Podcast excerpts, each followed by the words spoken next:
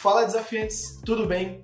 Tô muito feliz porque a semana passou e hoje, graças a Deus, é feriado em São Finalmente, Paulo, né? Mas apesar do feriado, a semana foi super movimentada e eu acho que vale a pena a gente começar falando do dólar. Com certeza, teve uma alta do dólar durante essa semana, né, Isa? Refletindo um pouco a insegurança dos países quanto à retomada da economia, Isso, né? Ele chegou a bater 5,30, mas aí não teve jeito, né? O Banco Central teve que intervir. Sim, quando acontece casos assim, né, do dólar disparar, o Banco Central tem um mecanismo que ele entra no mercado, né, oferece um pouco Isso. da moeda. Nesse caso, não foi pouco, né, foram 500 milhões de dólares, com a intenção de conter esse, esse, esse aumento, essa, esse avanço.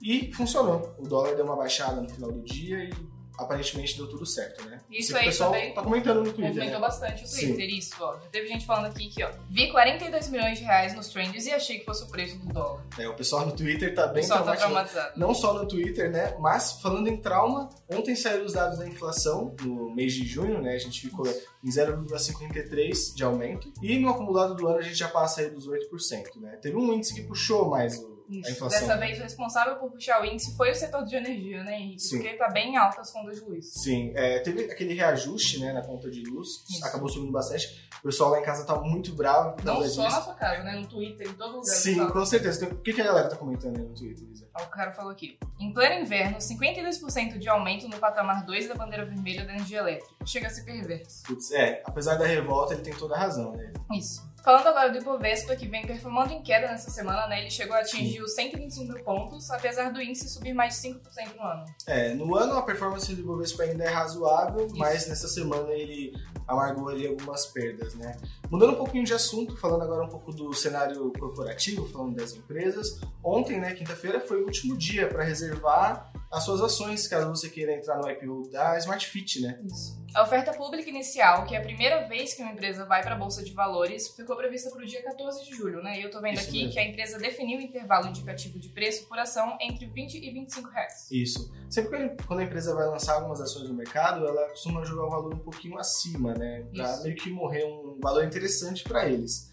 Tem outra novidade também no, no- no setor corporativo, que é uma possível parceria da TIM com a Cogna, né? A ideia é usar a base de clientes da operadora para cursos livres Sim. e cursos de graduação também. Tudo isso pelo smartphone. Sim. Que é bem simples, né? Você é fã do EAD também? Putz, eu particularmente não gostava, mas agora eu gosto, porque até pela praticidade da rotina, prático, né? né? A gente vem aqui, fica até tarde gravando, pra mim funciona bastante o EAD.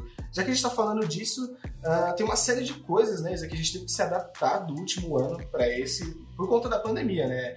Home office, EAD, entre outras coisas.